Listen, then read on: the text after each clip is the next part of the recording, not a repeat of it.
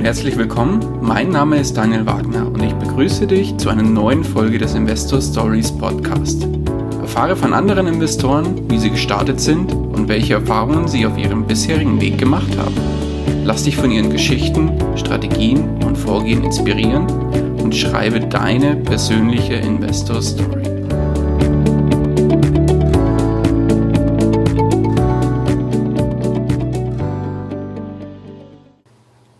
Wunderschönen guten Abend zu einer neuen Podcast-Folge des Investor Story Podcasts. Heute zu Gast bei mir Dominik Schiefner. Herzlich willkommen.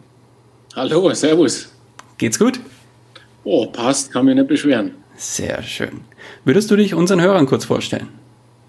Ähm, ja, mein Name ist schon gesagt, Dominik Schiefner. Ich bin äh, Ende 30, ähm, bin Maschinenbauingenieur, wurde durch dich eingeladen, freut mich natürlich sehr und äh, ähm, habe mein möchte mein Hobby irgendwann zum Beruf machen, das äh, wie die Hörerschaft äh, wahrscheinlich maßgeblich sich zusammensetzt, äh, raus aus dem Hamsterrad. Ähm, und das möchte ich, das Ganze möchte ich eben mit Immobilien beziehungsweise rund um das Thema Immobilien machen und arbeite da seit äh, geraumer Zeit, sprich ein paar Jahren dran und das läuft recht gut und ja, das hast du mitbekommen und hast gesagt, Mensch, da möchte ich mit dem Dominik sprechen und dann bedanke ich mich für die Einladung und dann haben wir uns jetzt hier zusammengefunden. Ja, ich danke dir, dass du da bist und dass du die Zeit nimmst. Wunderbar. Wie hat's denn, wie hat's denn bei dir angefangen mit, den, mit dem Thema Investieren? Wie bist du dazu gekommen, dich überhaupt mit dem Thema auseinanderzusetzen? Ähm, uh, da muss ich ein wenig ausholen. Also im Endeffekt habe ich mehr oder minder das Glück gehabt, schon in jungen Jahren immer recht viel unbewusst richtig zu machen. So äh, Thema Bauchgefühl, es hat sich natürlich, wie ich habe ich erst Jahre später immer gemerkt, Mensch, einige wichtige Lebensentscheidungen getroffen, mehr oder minder Bauchgefühl gestützt und äh, ähm, unbewusst, also ohne jetzt einen Mentor gehabt zu haben oder jemanden, der mir das großartig erklärt, sei es mit positiver oder negativem Aspekt. Ähm, vielleicht noch vorausgeschickt, äh, bin in einem intakten Elternhaus aufgewachsen, habe da immer die Rückendeckung, die Unterstützung gehabt. Das ist natürlich auch ganz wichtig, dass man hier nicht noch zusätzlich irgendwie Steine oder was im Weg hat. Und hat schon immer Affinität zum Geld. Und habe auch schon als Kind, kann ich mich erinnern, mal gerechnet, Mensch, Sparkonto, Sparkasse, da zahle ich immer zum Weltspardach, was hieß das damals noch, äh, zahle ich ein, dann habe ich Zinsen und dann kaum mal in der Schule mal Zinsrechnung, habe ich ausgerechnet, sag mal, irgendwie, da bin ich ja uralt, bis sich da mal was tut. Hab's aber nie geschafft. genau, hab's aber nie geschafft, äh, über den Tellerrand hinaus zu gucken, ne? weil man ist ja dann, wie es immer so schön heißt, im System, Schule, Ausbildung, Studium, äh, Job, Geld verdienen und dann irgendwann bist halt so weit mit, äh, das Geld ist zu Ende, aber noch zu viel Monat übrig. Also das das, das, das, das kennt man. Und ähm, wie gesagt, eine der Bauchentscheidungen war zum Beispiel, äh, für mich war es, damals gab es noch die Wehrpflicht, da habe ich gesagt, Mensch, Bundeswehr, ja, Panzer, Technik, technikaffin, ach, gehe ich zur Bundeswehr. Ähm, und dann kam eben die Frage auf, ja, freiwillig länger bleiben oder nicht. Und dann habe ich gedacht, na, was sind die Konditionen? Naja, statt den damals zwölf Monaten oder waren es schon zehn, weiß jetzt gar nicht mehr so genau, eben 23 Monate äh, und dann eben 1300 Mark extra pro Monat. Das war natürlich mehr als das Doppelte obendrauf. Dachte ich, boah, ja, da hast du ein gutes Stadtkapital irgendwie, weil ich wollte ja dann studieren und mache ich das. Und dann halt rigoros mit, äh, mit dem 13. Monat eben Dauerauftrag 1300 Mark auf ein extra Konto. Und das war gut so, weil der Rest war ja immer ausgegeben. Und das war halt dann äh, unter anderem, also neben der Unterstützung meiner Eltern im Studium, habe ich mich da quasi durch Studium ohne Zusatzjob, äh, Zusatzjob bin ich da durchgekommen. Das war so ein, ein Beispiel, was ich meine mit äh, Bauchgefühlentscheidungen richtig. Hat man zwar ein Jahr mehr bunt, da hat natürlich auch Spaß gemacht und man hat viel gelernt, war natürlich auch im Einsatz, da gab es dann nochmal extra was. Ähm, so habe ich meinen Grundstock zusammengepackt, äh, sage ich mal dann eben hm, Maschinenbau studiert. Das war dann, das war eigentlich die Bauchentscheidung schlechthin. Da, äh, ich hatte das Glück oder der Zufall hat es gegeben. Ich war bis äh, Ende September Soldat und mit Punkt Mitternacht Student. Da habe ich gesagt, Mensch, was mache ich? Ja, fährst in die Großstadt nach Nürnberg, guckst mal, was wird denn da angeboten. Ähm, naja, boah, eigentlich Jura wird mich reizen, aber hm, nee, so viel auswendig lernen. Hm, was macht mein Vater? Mein Vater ist Maschinenbaumechaniker meist, der Maschinenbautechnik. Ah ja, Technik, Technik passt. Maschinen, Maschinenbau gibt's, mache ich Maschinenbau. Äh, Elektrotechnik auch noch, aber Elektro, na, das ist Strom, war ich nie so affin. Uff, also habe ich gesagt, Maschinenbau studiert. Dass natürlich das einer mit der schwersten Studiengänge ist, das habe ich damals leider noch nicht gewusst. okay. Aber ich habe mich erfolgreich, äh, äh, jetzt möchte ich schon fast sagen, durchgemogelt. Also ich habe es geschafft, soliden, soliden Schnitt gemacht, dann auch recht, äh, recht, recht gute Anstellung gefunden. Und dann bin ich halt in den, sagen wir mal, Arbeitsmodus gekommen. Und zum ursprünglichen, zu deiner ursprünglichen Frage zurückzukommen, wie ich zum Investieren gekommen bin. Ich hatte nach drei, vier Jahren hat sich gehaltlich und perspektivisch nicht mehr wirklich was getan. Und ich hatte so immer das Bauchgefühl, eh, irgendwie wird in der Gruppe werden manche Personen mehr gefördert als andere und ich habe mich zu denen gezählt, die nicht gefördert wurden. Und das hat sich im, im, im, im Rückblick als richtig bestätigt. Und den letzten Beweis hatte ich dann 2014. Also das war dann nach sechs Jahren Arbeit. Ähm, na, sieben Jahren sogar schon mit, mit äh, Diplomarbeit gerechnet. Ähm, da war ich im Ausland tätig, habe viel Entbehrungen hingenommen, äh, auch mit der Familie und alles. Und äh, habe dann natürlich auch mal gefordert, hey, ich zeige hier Einsatz, die Kunden sind zufrieden, hier der, der, der oberste Chef hier mit E-Mail, alles nachweislich zu vollster Zufriedenheit. Und passierte nichts. Und da wird man erst skeptisch, dann dauert natürlich die Zeit, bis man rauskriegt, was da wirklich läuft. Und da habe ich gesagt, okay, dann muss es ja noch einen anderen Weg geben. Wenn es so nicht läuft, wie, wie macht man es anders? Und mit dieser, das war noch während der Zeit im Ausland, lange Autofahrten, habe ich mir gedacht, im Radioprogramm eigentlich nur Werbung und ständig das Gleiche. Was gibt's denn noch? Dann bin ich auf Hörbücher gekommen die habe ich dann zwei, drei Monate gehört, dann war es mir auch zu doof, weil nur Mord und Totschlag und da wird mir ja nur depressiv. Ja, das war totaler Wahnsinn.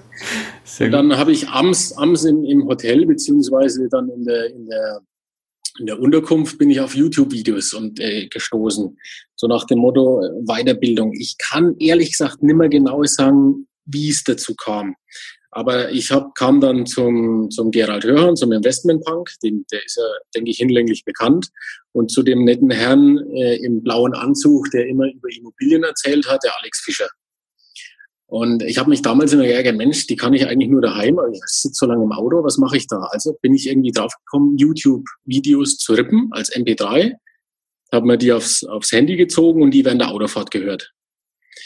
Und dann hat, glaube ich, in, ich weiß nicht mehr genau wie, hat irgendeiner in so einem YouTube-Rip äh, mal erwähnt, oh, komm doch mit zu meinem Podcast.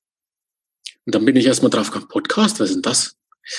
Ja, seit dann eben jetzt mittlerweile drei, vier Jahren bin ich dann auch mit dem Podcast unterwegs. Und so kam ich dann eben zu den, äh, zu meinem, sagen wir mal, Steckenpferd in Immobilien die, die ich dann seither mit Inbrunst verfolge, muss man ah, so auszudrücken. Okay. Das heißt, Immobilien waren auch deine ersten Investments damals dann, oder wie? Ähm, ach so, jetzt bin ich ein bisschen abgekommen. Nee, alles also das gut. Erste, das erste Investment, ja, ich meinst du jetzt Investment oder Investment? ich frage deshalb, zur Bundeswehrzeit, da wird man natürlich von diesen, ich möchte jetzt nicht dispektierlich da wirken mit Aasgeiern, aber halt die Versicherungsvertreter und oh, der freiwillig länger dienen, der hat er Geld und der hat man halt, sagen wir mal, einen Riester-Rentenvertrag aufgeschwatzt und auch einen Immobilienfonds. Also fing es damals schon mit Immobilien an, aber völlig unbewusst. Und ich hatte halt Glück, dass dann, wo das Studium, wo das äh, so weit ging dem Studium, dass es losging, dass eben dieser Immobilienfonds sich nicht im Wert verschlechtert hatte, wie so viele andere, weil das eben gerade zur Zeit der Finanzkrise mit war. Und äh, bin dann quasi unbewusst mit einem blauen Auge davon gekommen. Ähm, dann, ähm, was war's denn noch? Genau, ich habe dann damals die die erste eigene Immobilie gekauft und äh, hatte aber das Problem Eigenkapital. Also da kam die Vermieterin und sagte, ah, sie muss da mal mit uns sprechen. Hat er den rumgedruckst, da haben wir schon gedacht, oh, was, was, was passiert jetzt? Ja, sie, sie möchte das Haus verkaufen.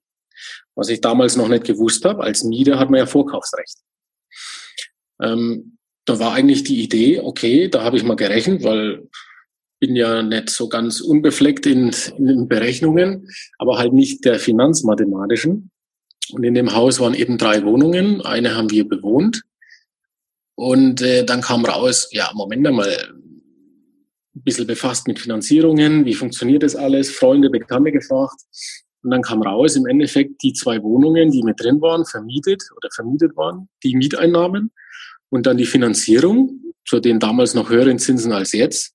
Ja, da zahlen wir im Endeffekt ja weniger, als wenn wir jetzt weiter zur Miete wohnen. Hä, das kann ja gar nicht sein. Wie es der Ingenieur macht, Zweitmeinung, Drittmeinung einholt, verifiziert, ja, das funktioniert. Ich sagte, das ist ja geil. Ich, ich, ich krieg Eigentum, das hat einen Wert, wohne selber drin, bin der Chef, der Herr im Haus und äh, zahle weniger als zur Miete. Das ist ja geil. Und so kam der Stein ins Rollen. Genau, kann man so, ja, jetzt habe ich noch schlussendlich die Frage beantwortet. nee, alles gut, alles gut. Ähm, das heißt, dein erstes, ich sag mal, wirkliches Investment mit, ja, ohne, ohne den, den netten Bankberater, der den Kaffee anbietet als, als Bonus. Äh, genau. Ähm, war wirklich ein Einfamilienhaus, äh, Quatsch, Mehrfamilienhaus mit drei, drei Einheiten, die du gekauft hast. Korrekt, genau, ja. Sehr gut. Und eine hast du selber bewohnt und zwei vermietet und schon ging es los. Genau so ist es. Okay. Genau so ist es. und, und wie sieht es heute aus? Äh, heute sind schon ein paar mehr Immobilien dazugekommen und dann natürlich auch äh, in Richtung, ah, was gibt's denn noch alles, diversifizieren und habe dann ja mich natürlich auch geguckt, was gibt's denn sonst noch. Ähm, zum Beispiel, ich habe mich ja schon beschäftigt mit Aktien und Fonds. Bin ich aber ehrlich gesagt immer, ich, ich habe mich noch nicht getraut, wirklich da zu investieren, beziehungsweise habe immer die, da kam immer noch der äh, schmackhaftere Immobiliendienst dazwischen, wenn ich ehrlich bin, weil ich es eben äh, nicht so sehe, bei Aktien großartig vorwärts zu kommen. Ähm, es wird ja immer verwiesen auf den Großmeister Warren Buffett und äh, die, das Value Investing und äh, hochwertige Firmen. Aber meiner Meinung nach ist, ist einfach so, man hat nicht die hohen Prozente oder die hohen Rückläufe, dann hat man die Marktschwankungen mit drin und äh, da baust, beißt die Maus keinen Faden ab. Man braucht ein hohes Investmentvolumen, damit man von den Renditen oder was irgendwas machen kann. Bei einer Wohnung oder einer Immobilie oder am Haus zum Beispiel, da kann man ja mit, wie es der Alex Fischer, Alex Fischer immer so schön sagt, mit ALG, mit anderer Leute Geld, das Ganze hebeln. Also ich muss relativ wenig eigenes Geld einsetzen, Nebenkosten und ein bisschen äh, äh, Eigenkapital und kann dafür was kaufen, was an Wert hat am Gegenzug und die bestenfalls die Miete das abbezahlen und dann selbst nach Steuer dann noch was übrig bleibt. Das ist echter Cashflow, wo ich sehe, boah. Und das Beste ist, das ist keine irgendeine Firma oder ein, ein, ein, ein, ein, ein Fondsmanager, der das quasi da die, die Hand drauf hat und die, die Richtung vorgibt, sondern bestenfalls ich im, im Einfamilien-, Mehrfamilienhaus oder halt in der Wohneigentümergemeinschaft, wenn man äh, Wohnung im, im, im Gemeinschaftseigentum hat. Also das, äh, und da sehe ich halt die klaren Vorteile. Und äh, boah, ja genau. Was, was, bevorzug, was bevorzugst du da persönlich? Äh, eher Wohnungen oder eher Häuser? Oder hast du ähm, beides? Nach Möglichkeiten äh, das, wo ich die Alleinherrschaft habe weil es halt ganz einfach so ist, du bist, äh, wenn du, du, okay, es hat natürlich auch Nachteile, du bist allein verantwortlich, es gibt keine, wie soll man sagen, äh, gemeinschaftliche Kasse, keine gemeinschaftlichen Instandhaltungsrücklagen, wenn zum Beispiel die Heizung kaputt geht, da muss ich dann selber aufkommen, aber ich kann alle entscheiden, was ich mache, wird die nochmal repariert und zieht sich mhm. zwei Jahre durch oder eine Zeit lang, oder muss es wirklich ein neues sein? In der Eigentümergemeinschaft äh, ist halt Stimmrecht, 51 Prozent entscheidet. Uff, wenn du damit nicht ganz einverstanden bist, hast du eigentlich keine Handhabe wirklich. Und ich bevorzuge es halt, äh, ja, dass man halt, dass ich halt der Chef bin, ganz einfach, weil es ist mein Geld und off. Aber nichtsdestotrotz habe ich natürlich den, den äh, Kryptowährungsboom nicht verpasst bin glücklicherweise 2016 eingestiegen und jetzt nach dem momentanen etwas, äh, nach der momentanen Flaude bin ich dennoch dick im Plus.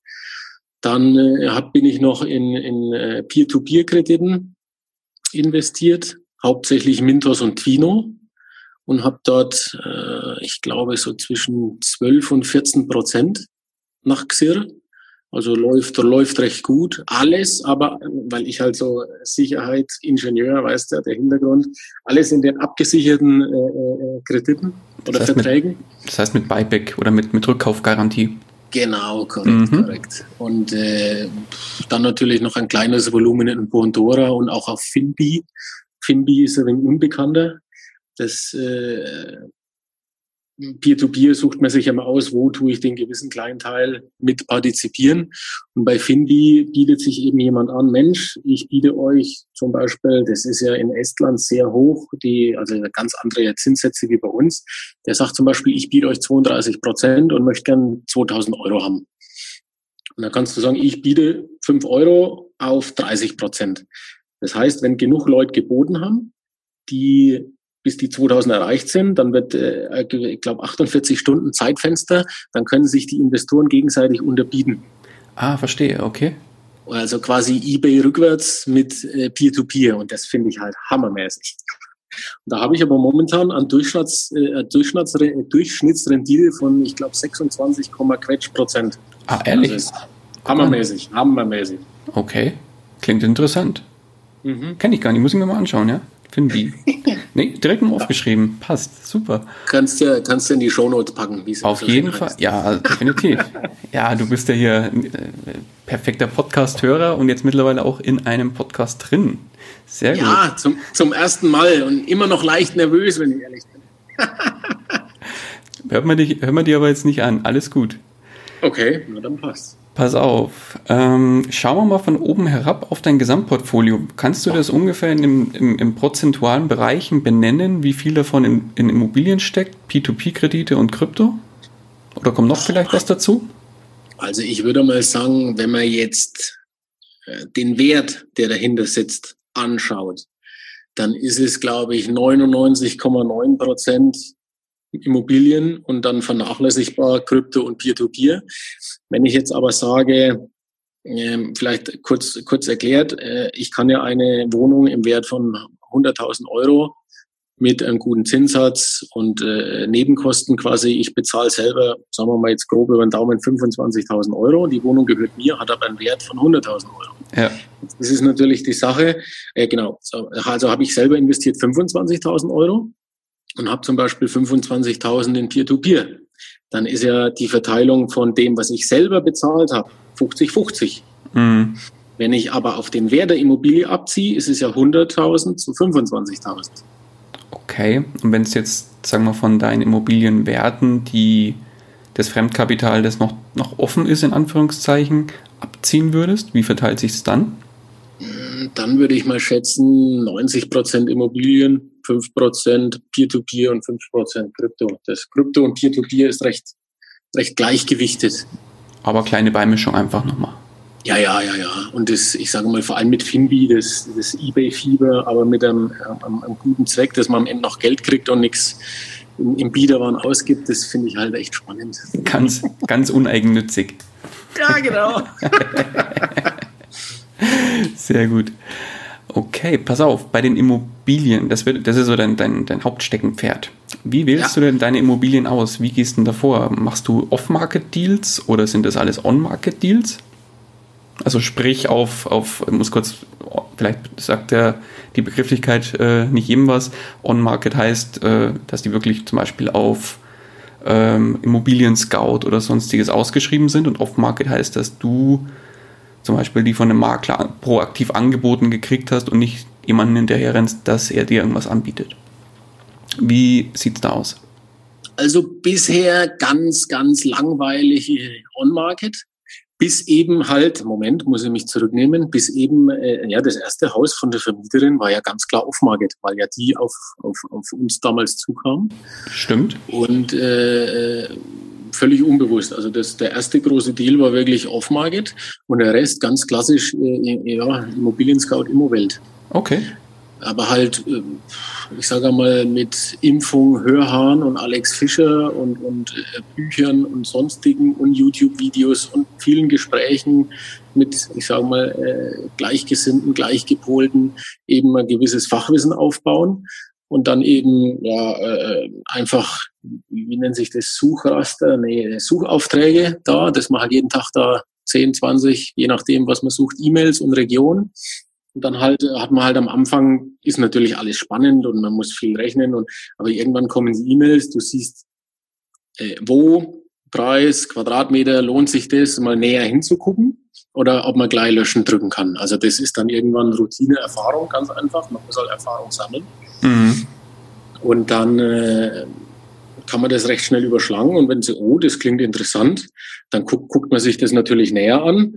Äh, guckt, was ist alles angegeben, was sagen an die Bilder, was, was ist im Text geschrieben und dann, wenn noch Fragen offen sind, anschreiben, hier, pop, pop, pop, und dann äh, echt besichtigen. Also mein Grundsatz ist nichts kaufen, was ich nicht selber gesehen habe. Das ist mir ganz wichtig, mhm. weil es soll schon Kollegen gehabt haben, die haben in einem Gebäude mehrere Wohnungen gekauft und der Makler irgendwann, ja, ja, jetzt haben wir drei Wohnungen gesehen von vier, die vierte, da ist die alte Dame nicht da, aber die sieht genauso aus. Und am Ende sah die halt nicht genauso aus, sondern eher total miserabel. das, okay. Äh, ja, gesunder Menschenverstand, dann, dann allein hat man da schon viel, weil jeder wohnt irgendwo, jeder weiß, wie ein ordentliches Haus aussieht und wenn da irgendwo ein Riss in der Wand ist, ganz grob, oder irgendwo ein feuchter Fleck, dann weiß man, aha, da kenne ich mich jetzt zwar nur 100% aus, aber ich weiß, ich muss mir Rat oder Hilfe holen oder jemanden, der sich auskennt und da nochmal genau hingucken. Das ist eigentlich kein Hexenwerk. Der Witz ist meiner Meinung nach eigentlich nur da, dranbleiben und nicht nach zwei Wochen gleich sagen, ach, da wird nichts ordentliches angeboten. Nö, boah. Oder halt aus der Not heraus dann irgendwas kaufen, so nach dem Motto, Hauptsache ich habe jetzt endlich was gekauft. Das ist ja mit Aktien und mit sonstigen Investment nicht anders erst einmal schlau machen, Erfahrung sammeln, Wissen aneignen und dann vorsichtig, aber gezielt losreden. Genau so ist es. Jetzt sagen ja viele, auf ImmoScout und Konsorten gibt es eigentlich keine wirklichen Wohnungen mehr oder, oder Immobilien mehr, die sich lohnen. Wie gehst du denn vor und wie findest du welche, die sich lohnen? Oder sagst du, ich kaufe Immobilien, wo ich im Zweifel auch draufzahlen muss? Nein, nein, nein, draufzahlen, draufzahlen. Ach Gott, da muss ich eine Anekdote erzählen. Da hat, kam über, kam über so einen Suchauftrag eben, ja, Top-Rendite, super, super Angebot. Dachte ich mir, naja, also von den Zahlen her, das ist kein super Angebot. Hat mir aber den Spaß gemacht und hat diesen äh, aus dem Katalog äh, wie geleckt aussehenden Makler angeschrieben äh, Großraum Nürnberg führt, eine riesen neue Wohnanlage und bop, bop, bop, und im Endeffekt total unrentabel, überteuert, richtig überteuert. Und äh, der Clou war eben, die haben die Rendite in dem Fall so gut hingerechnet, das war glaube ich eine Rendite von, von tollen sechs Prozent, aber nur, also ich glaube der Quadratmeterpreis momentan in Nürnberg liegt, wenn man in guten Lagen ist, vielleicht zweieinhalb bis 3.000, also moderat. Und da war der Quadratmeterpreis aber, ich glaube, über 5000. Damit sich ja. das, genau, also richtig teuer, damit sich da, war Neubau und so weiter, alles schick, kein Thema. Aber eben 30 Quadratmeter Wohnung, ich glaube 120.000 Euro ohne Nebenkosten. Mhm. Äh, also Kaufpreis, ne? kommt der Makler, alles Mögliche noch drauf. Und damit sich aber das in der Rendite gut niederschlägt, haben die gesagt, okay, wir geben eine Vermietungsgarantie für, ich glaube, 16 Euro im Quadratmeter haben die dir ganze zwölf Monate garantiert, dass die da einen Mieter finden. Und wenn sie keinen Mieter finden, dann zahlen sie das selber. Äh, jetzt, wenn man halt mal rechnet, 12 äh, Euro mal 30 äh, Quadratmeter und dann über das Jahr, äh, was waren das? Knapp, knapp 5000 Euro oder irgendwas. So, das aber, selbst wenn die das als Verlust kalkulieren, dass die keinen Mieter finden, und dann in die, von den 120.000 abgezogen sind wir mal ganz großzügig bei 110.000. Aber nach zwölf Monaten und du findest keinen wieder für den Preis, sondern musst dann vielleicht auf, was ist in, in den mit Neubauwohnungen momentan da in der Gegend moderat sind vielleicht zehn, elf. Da bist du quasi mit der Rendite dann ganz klar im Negativen, weil eben da die, du die, den niemanden findest, der das zu dem Preis mietet. Und dies, der Deal ist aber gelaufen, ist ein Jahr her und die lachen sich ins Fäustchen. Ja, klar. Ja, bei dem einen oder anderen wird es wahrscheinlich noch ziehen. Richtig, das ist halt auf gut Fränkisch gesagt, Leute verarscht.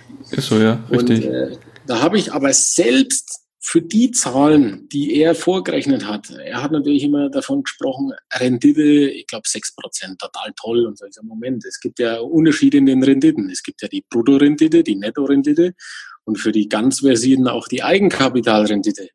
Und der liebe Herr Magler hat halt immer die Bruttorendite. Das ist ganz einfach Kaufpreis, also Jahresnetto-Kaltmiete, also die monatliche Kaltmiete ohne Nebenkosten mal 12, geteilt durch den Kaufpreis. Wenn man es genauer rechnen will, das ist die Netto-Mietrendite. Das ist quasi das Gleiche, die Jahresnetto-Kaltmiete geteilt durch, Klammer auf, Kaufpreis plus Nebenkosten, also Makler, Grundbuch, Notargebühren und so weiter und so fort. Und dann wird der Prozentsatz schon mal erheblich kleiner. Mhm. Da war schon die Diskrepanz. Brutto waren 6% knapp. Also wirklich knapp 5,6. Er redet immer von 6 oder hat immer von 6% geredet. Aber in der Netto-Mietrendite war man dann plötzlich schon negativ. Und äh, dann habe ich gesagt, naja, aber ein super Deal ist das nicht oder ein super Geschäft ja, nee, nee, ah, Herr Schiefner, gucken Sie mal, hm, da. Und dann hat er mir das nochmal vorgerechnet. Und am, am Monat, Sie müssen da im Monat nur 50 Euro zuschießen, das ist ein super Investment. Also, Moment mal, äh, falsch. Die Definition von Investment ist, auch nach, ich weiß gar nicht, wie ich gesagt habe, nach Wikipedia oder Duden, dass wenn man was investiert, kriegt man was raus und bringt nicht noch ein Geld mit. Also die Aussage, ich müsste im Monat nur 50 Euro selber zuschießen, äh, damit hat er sich fachlich selber disqualifiziert. Aber wie gesagt, ich habe mir da einen Spaß draus gemacht, weil es war halt so ein junger Hüpfer, sage ich mal, der hat gedacht, jetzt mache ich hier dick auf Immobilienmakler. Und, aber ich sage mal, was halt schade dran ist, dass manche fallen halt auf solche Pfeifen echt ein. Ja, ja. Und ärgern sich dann halt oder sehen halt hinterher dann erst das Erwachen. Und das, deswegen finde ich halt jetzt äh, Hörhahn, Alex Fischer, Thomas Knedel und wie sie alle heißen, eben gut ist, da immer ein bisschen Wissen unter die Leute gebracht wird. Und ich hab, möchte mich jetzt nicht zu sehr rühmen, aber in meinem Umfeld auch schon den einen oder anderen zumindest mal zum Nachdenken gebracht, jetzt nicht so gerade äh, ins offene Messer zu laufen und doch nochmal nachzufragen. Ja, sehr gut, unbedingt machen. Also das, weil, also, pff, nee, sind wir wieder beim Kaffee und dem Bankberater. Also ja, genau. Im Zweifel noch einen Keks dazu. Nee, das, Im Zweifel gibt es noch einen Keks dazu. Ja, genau. Dann muss ich aber unbedingt heute noch unterschreiben, ne? sonst hat sich der Keks nicht gelohnt. Ja, dann gibt es auch noch einen zweiten Kaffee, wenn du unterschreibst. Äh. Der, der, Wahnsinn, ehrlich. ähm, das heißt, deine Immobilien, wo suchst du die denn? Suchst du die dann nur in Nürnberg zum Beispiel oder, wo, oder überall in Deutschland oder auch im Ausland? Wie ist es? Nee, Ausland, äh, äh, Ausland nicht. Das ist ein bisschen, ach, das ist, habe ich mich ehrlich gesagt noch nicht so damit befasst. Bloß was ich eben weiß, dass es wohl im Ausland nicht so ein gutes äh, administratives, verwaltungstechnisches Grundbuchamt gibt oder Grundbuchsystem an sich wie bei uns. Das heißt, wenn du einmal im Grundbuch stehst, dann ist es dein Eigentum. Punkt. Du hast zwar den Nachteil, du, du, darfst, du darfst auf dein Eigentum in Deutschland pro Jahr eine sogenannte Grundsteuer bezahlen. Also das muss man sich mal auf der Zunge zergehen lassen. Es ist mein Eigentum, aber damit es mir gehört und weiterhin meins bleibt, darf ich jährlich einen gewissen Obolus an den Staat abtreten. Mhm. Das ist, ist nicht viel, aber es summiert sich halt.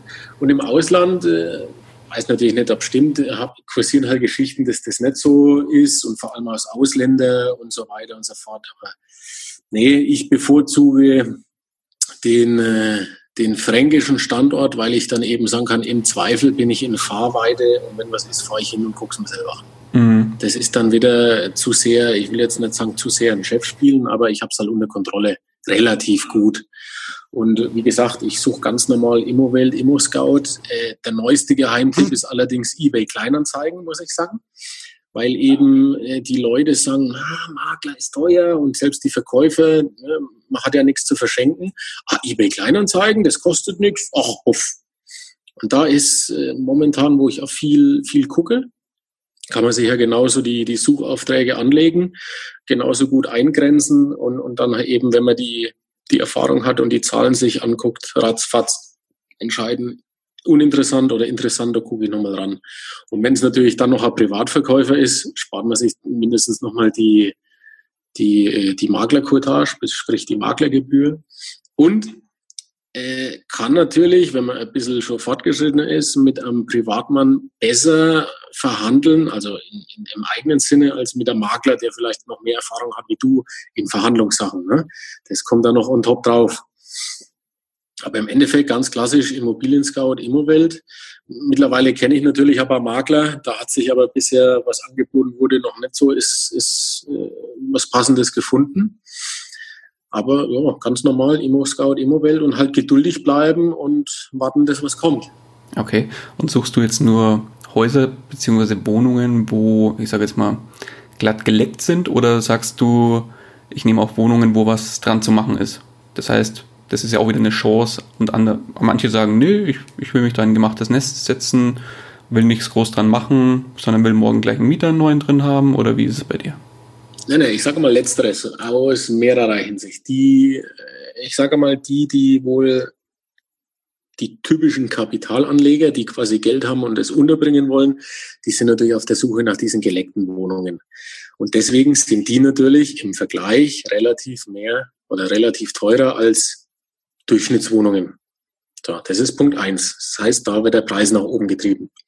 Wenn du jetzt äh, mittleren oder unteren Durchschnitt, bestenfalls nach aus, vielleicht äh, hat man noch gar nicht das Thema Zwangsversteigerung, dass man da was holt, äh, wo vielleicht die Wohnung total, total schaden ist, braucht man natürlich äh, wieder ein Netzwerk dazu oder verlässliche Handwerker, wo man das stemmen kann oder eben, wie es im Bankerdeutsch so schön heißt, Muskelhypothek, dass man quasi selber mit anpackt, am bestenfalls das selber machen kann. Äh, da kann man dann natürlich viel mehr hebeln, als wenn man sagt, oh, ich kann da nichts und, und kann dann nicht, nicht selber viel machen. Ähm, bin darauf angewiesen, ich muss mal geleckte Wohnung kaufen, dann musst halt einen Geldbeutel aufmachen. Wenn du aber die Möglichkeit hast, eine relativ normale Wohnung selber aufzupeppen, man, wenn man es genau nimmt, Laminat verlegen, Wände streichen und so weiter, ist ja kein Hexenwerk. Und für den Rest, wie gesagt, Netzwerk ist ganz wichtig. Dann äh, irgendwann mal hat man verlässliche Handwerker und dann geht es seinen Gang. Da hat man mit relativ wenig Einsatz viel Mehrwert geschaffen, kriegt eine bessere Miete als vielleicht noch äh, kalkuliert. Also das ist wieder so äh, ein Erbe meines Ingenieursdaseins, immer konservativ rechnen. Also am Ende ist es immer besser, als ich mir das vorstelle. Dann bist du auf der sicheren Seite. Und dann freut man sich natürlich nochmal extra. Ja, klar. Und äh, wie gesagt, also immer da auch jetzt äh, Nürnberg gar nicht mehr so sehr, weil Nürnberg, Erlangen, Fürth, das, da schießen die Preise hoch, alle wollen dahin, selbst mit Studenten, wo man sagt, Studentenstaat, da kriegst du immer was vermietet, selbst kleinere Wohnungen, wenn du nicht so viel Geld hast, holst du eine kleine Wohnung, aber das ist alles jetzt so hochpreisig. Mhm. Schwierig, ich sag mal schwierig. Also mache ich, habe ich aus der Not, äh, aus der Not eine Tugend gemacht. Gebürtig komme ich aus dem nördlichsten oberfränkischen Zipfel damals quasi, könnte ich jetzt böse sagen, könnte, konnte ich fast über die innerdeutsche Grenze spucken. Das waren vier Kilometer weg. Hm. Äh, damals quasi am, am, am Arsch der Welt, jetzt mittendrin. Und, äh, aber der, der Hörhahn wird sagen, ja, das ist mitten in der Bamba, da Kaffee da nichts. Ja? aber selbst in der, ich sage mal nicht schlimmsten, aber in der moderaten Pampa wohnen auch Leute und haben dort Arbeit. Und wenn die Arbeit passt, die Infrastruktur da ist, warum kann ich da auch nichts kaufen? Und dort sind die Preise, ich sage mal, ein Drittel, ein Viertel von Nürnberg. Mhm. Und teilweise besserer Zustand. Und dann habe ich so, okay, da sind die, vorhin habe ich es angesprochen, Kapitalanleger sind halt die, wo wirklich nur Geld bringen. Ich bezeichne mich eher als Investor, der halt selber investiert, was macht und managt. Also auch die Verwaltungen mache ich alles selber. Ich weiß genau, wer ist mein Mieter, bup, bup, bup. habe keinen Hausverwalter. Ich habe wieder den Vorteil Kosten sparen und ich habe einen Überblick, aber ist halt natürlich wieder mehr Arbeit, klar. Und äh, wie gesagt, am Land, wie ich es jetzt mal nennen würde, in der Pampa, habe ich halt äh, weniger Konkurrenz. Ne? Und der Vorteil ist halt, ich bin dort aufgewachsen, ich kenne die Gegend. Da kann man keiner was erzählen. Kein Makler, kein Banker, nix. Und dann habe ich das irgendwann erkannt und gesagt, eigentlich bist du ja doof, mach doch das. Ne? Und äh, wie gesagt, es dauert halt manchmal, bis man seine eigenen Stärken und Schwächen erkennt. Ich hätte mir natürlich gewünscht, deswegen eher, aber naja, besser später als nie. Gutes Stichwort, weil du sagst, das war eine Schwäche, das war dann ja so gesehen auch ein Fehler in irgendeiner Art und Weise. Was war denn beim, wenn es jetzt so übers, über deine, deine Investmentkarriere, wenn ich so nennen kann, äh, bisher dein größter Fehler? ah, Salz in die Wunde. Salz Oha. in die Wunde. Ich Jetzt hab- kommt's.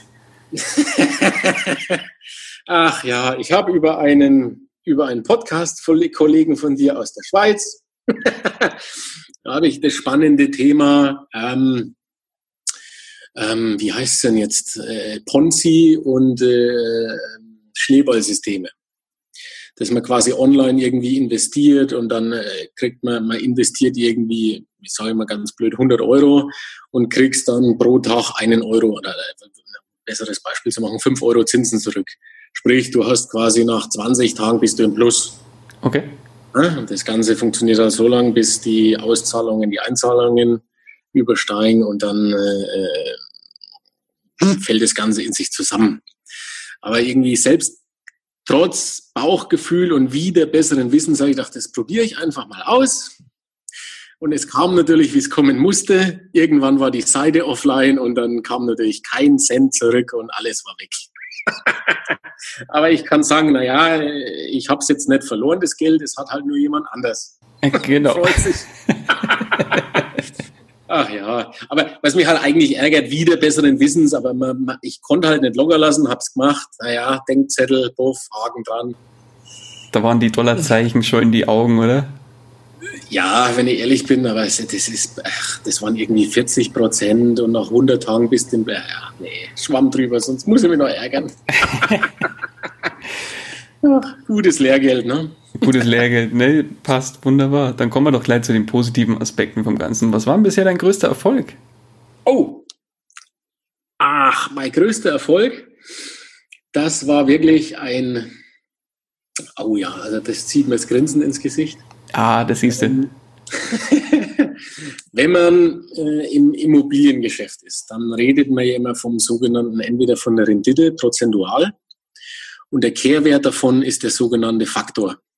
Faktor heißt, dass also ganz überschläglich, ohne Berücksichtigung von Nebenkosten und Steuern, wenn du äh, eine Wohnung kaufst mit Faktor 10, heißt es, nach zehn Jahren hast du diese Wohnung allein durch die Miete abbezahlt. Oder 10% Rendite. Genau, das ist halt Mhm. der Kehrwert, wie gesagt. 10% Rendite entspricht, also Bruttorendite, wenn man es genau nimmt, entspricht halt dann dem, dem Faktor 10. Und äh, ich habe im Jahre, oh Gottes Willen, 2016 kam mir bei mir in der Gegend ein Objekt unter die Fittiche über eine Zwangsversteigerung. Ja, toll, äh, Mehrfamilienhaus, Lagerhalle dabei, großes Grundstück, aber halt äh, mit Gutachten allem drum und dran. Ich hatte damals aber nicht das Geld und habe mich halt eigentlich geärgert, dass ich es nicht hingekriegt habe. Freunde gefragt, nee, alles selber investiert, geht nicht. Hop, hop, hop. Hatte das abgeschrieben, habe mich dann äh, nach was anderem umgeguckt und äh, ein äh, habe ich was anderes gefunden, das gekauft und zwei Monate später kriege ich über meinen Suchauftrag ein Ding, dachte, warte mal, das Bild kennst du doch. Und dann war plötzlich dieses äh, aus der Zwangsversteigerung im, im normalen On-Markt durch einen Makler, Mhm. weil eben selbst im zweiten Versteigerungstermin das niemand haben wollte. Und ich habe gedacht, das kann doch gar nicht sein. Und dann habe ich ihm nachgeforscht, ja, insolvent, Insolvenzverwalter hat sich nicht gekümmert, niemand hat sich gekümmert. Also die Mieter hatten kein Heizöl mehr gekriegt. Dann sind die natürlich ausgezogen. Dann kam der Winter. Mhm. Was passiert mit einem unbewohnten Haus im Winter? Wird kalt. Frage nicht, Frage nicht nach Sonnenschein. Leitungen aufgefroren, das Mhm. ganze Ding unter Wasser gesetzt. Wahnsinn. Also kannst sagen, total schaden. Aber ich habe es mal angeguckt und äh, es war alles aus massivem Beton, kein, äh, keine Holzstrukturen, außer natürlich der Dachstuhl, aber der ist intakt. Also viel Arbeit. Und dann habe ich natürlich angefangen, mit dem Makler zu verhandeln. Der wollte natürlich utop utopische Preise. Aber ich so, nee, nee, nee, nee, nee, nee. Und ich sag's mal so, ich habe das Ganze dann gekauft, bar bezahlt und relativ zeitnah, sprich eineinhalb Monate später, die Lagerhalle an einen Betrieb vermietet. Mhm. Und jetzt äh, auf die, auf das, auf den Grinsefaktor zurückzukommen. Also ich, äh, Grinsefaktor. Geil. Auf den Fakt, Immobilienfaktor zurückgekommen. Der ist bei diesem Objekt nur mit der Vermietung der Halle kleiner eins. Wow. so, jetzt habe ich da aber noch drei Wohnungen dabei. Das heißt, da ist noch Luft nach unten. Und das ist einfach nur äh, wie gesagt, das äh, bringt einen guten Cash jeden Monat. Mhm. Und äh, was noch das Beste dran ist, ich habe ein lastenfreies Grundbuch. Genialer geht's nicht. Ist, genau, genau. Sprich, da könnte ich, wenn dann irgendwann der Wert da ist, sogar noch nachbeleihen, Eigenkapital generieren. Stark. Ja, das, oh, das, ja, das würde mir auch das Grinsen um die Backen geben, du. aber ich sage auch mal, das Glück ist halt mit den Tüchtigen, man muss sich darum kümmern geduldig bleiben und auch mal außerhalb der Metropolen gucken. Ne? Ist so, ja. Nee.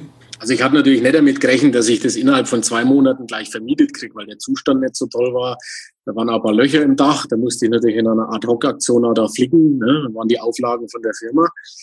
Äh, habe natürlich auch nicht äh, den besten Mietpreis erzielt, aber kleiner Faktor, kleiner Eins, ja, soll man erstmal jemand nachmachen. Definitiv. Ganz arrogant. Definitiv. Mhm. Pass auf, kommen wir zum Thema Bücher. Du hast ja vorhin was hier von gerippten YouTube-Videos erzählt, von Podcasts ja. erzählt, aber auch von Büchern erzählt. Gibt es denn irgendwelche Bücher, die du persönlich besonders empfehlen kannst? Ach, ich sage mal, ja, jetzt erzähle ich nichts Neues, wenn ich sage, die Klassiker Rich Dad Poor Dad oder die quer durch die Bank, äh, die Kräuter, Alex Fischer, Thomas Knedel, Erfolg mit Wohnimmobilien, die ganzen Sachen. Jetzt mal wegen, wegen abseits vom, von dem, was man sonst immer nennt, würde ich sagen, momentan lese ich von Joe Navarro Menschen lesen. Das ist ein Buch über Körpersprache. Mhm. Sprich, wird erstmal wissenschaftlich ein bisschen erklärt, wie denn, äh, wie wir denn so ticken und dass das vom limbischen System kommt, dass wir unsere Kurzreaktionen eigentlich gar nicht steuern können. Also der, der Autor Joe Navarro, der war irgendwie beim FBI und hat halt äh, die Leute, die Profiler, um es mal abzukürzen. Das finde ich recht spannend, das habe ich jetzt zur Hälfte durch. Und da achtet man natürlich mehr auf seine Umwelt. Ne? Wie verhalten die sich? Wie verhält er sich normal? Und wenn du dann mit ihm sprichst, wie ändert er sich? Und dann kannst du halt ablesen, sagt er jetzt ungefähr die Wahrheit oder eher nicht. Und wenn man das ein bisschen trainiert, und das mache ich halt A, weil es mich interessiert, und B natürlich, es ist für Verhandlungen beziehungsweise man verhandelt ja jeden Tag, ne, verkauft sich in der Arbeit oder ne, immer, egal in welchem Gespräch, ist es immer von Vorteil, zu wissen oder mehr erahnen oder mehr schätzen zu können, ist der mir gegenüber jetzt wohlgesonnen oder eher nicht? Ist der Stress? Ist, ist der vielleicht gerade so ein bisschen mir einen Bluff aufzubinden oder so? Und wenn man das ein bisschen, also ich finde es fantastisch.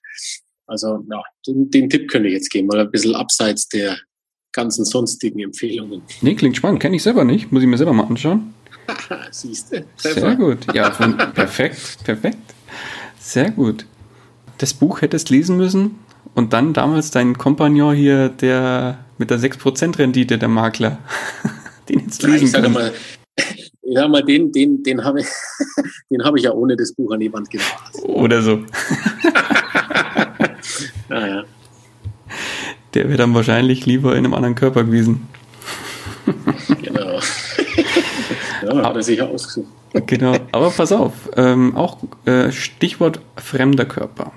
Stell dir mal vor, du müsstest finanziell komplett von vorne anfangen, aber nicht als du selbst, sondern als eine andere Person.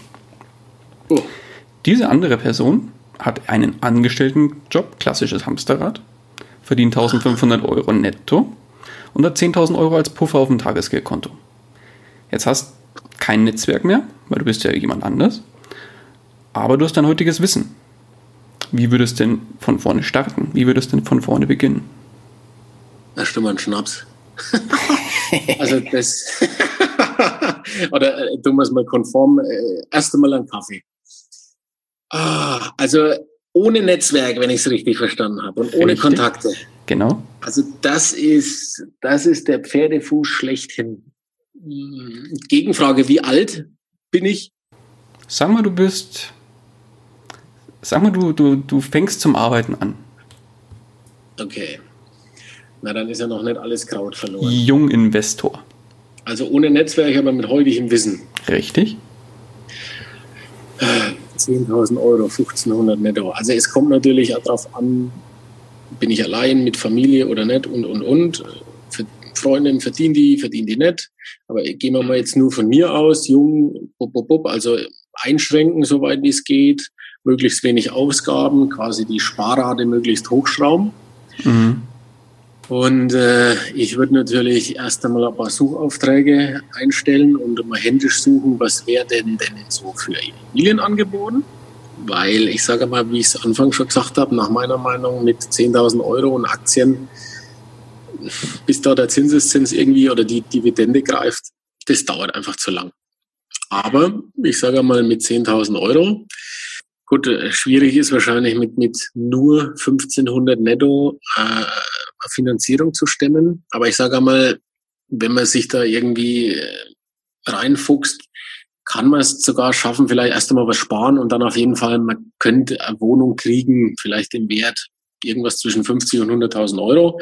Dann, wenn die Miete passt, dann hat man ja schon mal den, den ersten passiven Geldstrom, sage ich mal. Mhm. Und dann halt nach und nach aufbauen.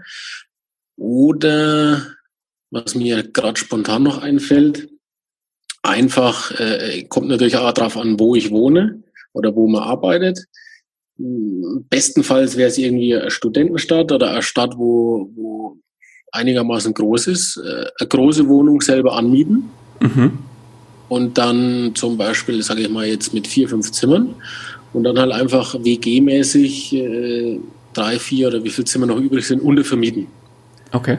Und damit, das ist ein richtig großer Hebel, weil du kannst zum Beispiel eine große Wohnung mieten für 1000 Euro, hast fünf Zimmer, kassierst von jedem 300 quasi oder 350 inklusive äh, äh, äh, Strom und, und, Wasser und so weiter. Gut, muss ich natürlich mit den Leuten arrangieren, die kann man sich aber wieder aussuchen, das wird ja der andere Teil.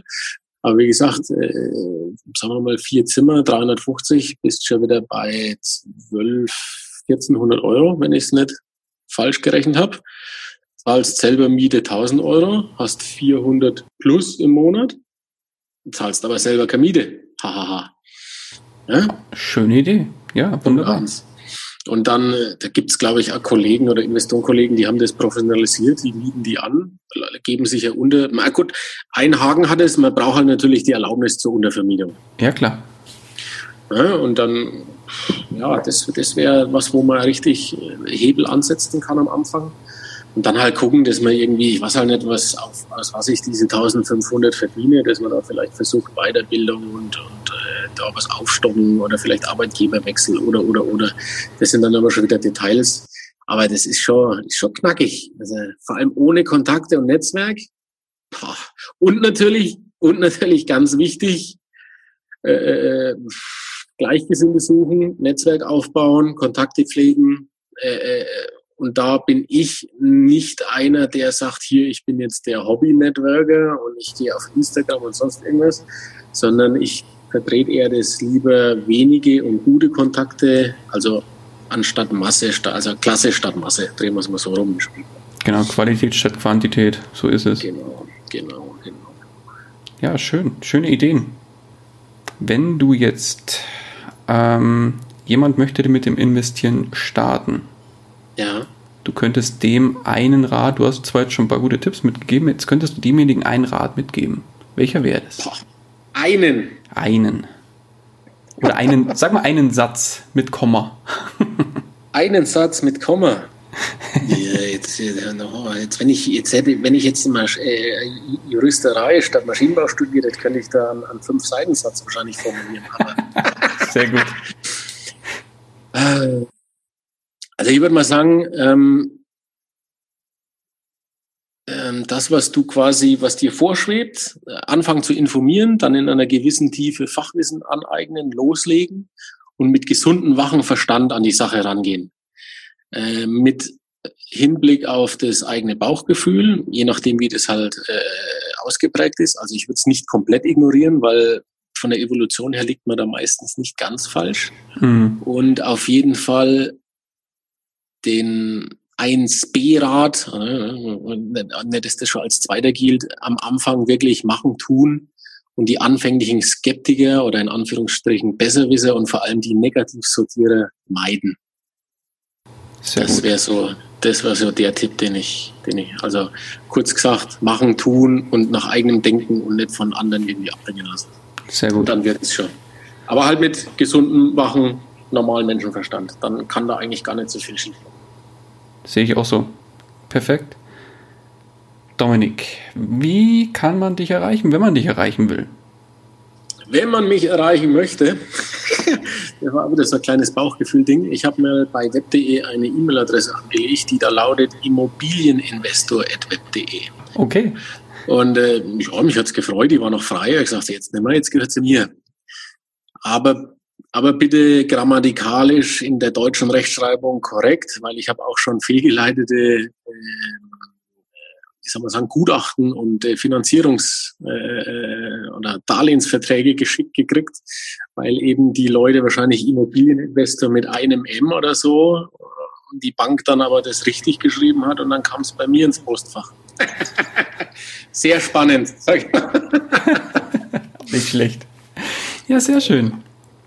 Genau, ja. wie gesagt, wenn Fragen sind oder was ist, einfach melden. Ich weiß nicht, ich helfe gern. Oder vielleicht ergibt sich das ein oder andere gemeinsame Geschäft im fränkischen Raum. Ich bin da zu allen Schandtaten bereit. Sehr gut. Dann, lieber Dominik, ich danke dir für deine Zeit, für die tollen Infos, die du hier platziert hast.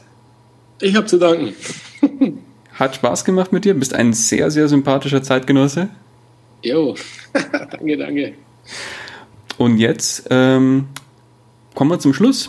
Die letzten Worte, die gehören dir. Oh, die letzten Worte. Also wie gesagt, danke nochmal, dass ihr dabei sein durft. Und äh, jedem, der bisher mit dem Gedanken gespielt hat, Immobilien, ist das was für mich oder nicht, einfach mal informieren, machen, tun. Die beißen nicht. Sehr gut. Alles klar, dann danke ich dir. Mach's gut, mein Lieber. Jo, servus, ciao. Ciao. Das war's auch schon wieder mit dieser Podcast-Folge. Ich danke dir ganz herzlich fürs Zuhören. Hat dir der Investor Stories Podcast gefallen, freue ich mich über eine Rezension bei iTunes. Damit hilfst du mir, diesen Podcast für noch mehr Zuhörer sichtbar zu machen. Ich freue mich, wenn du auch beim nächsten Mal wieder mit dabei bist. In dem Sinne, habe die Ehre, dein Daniel.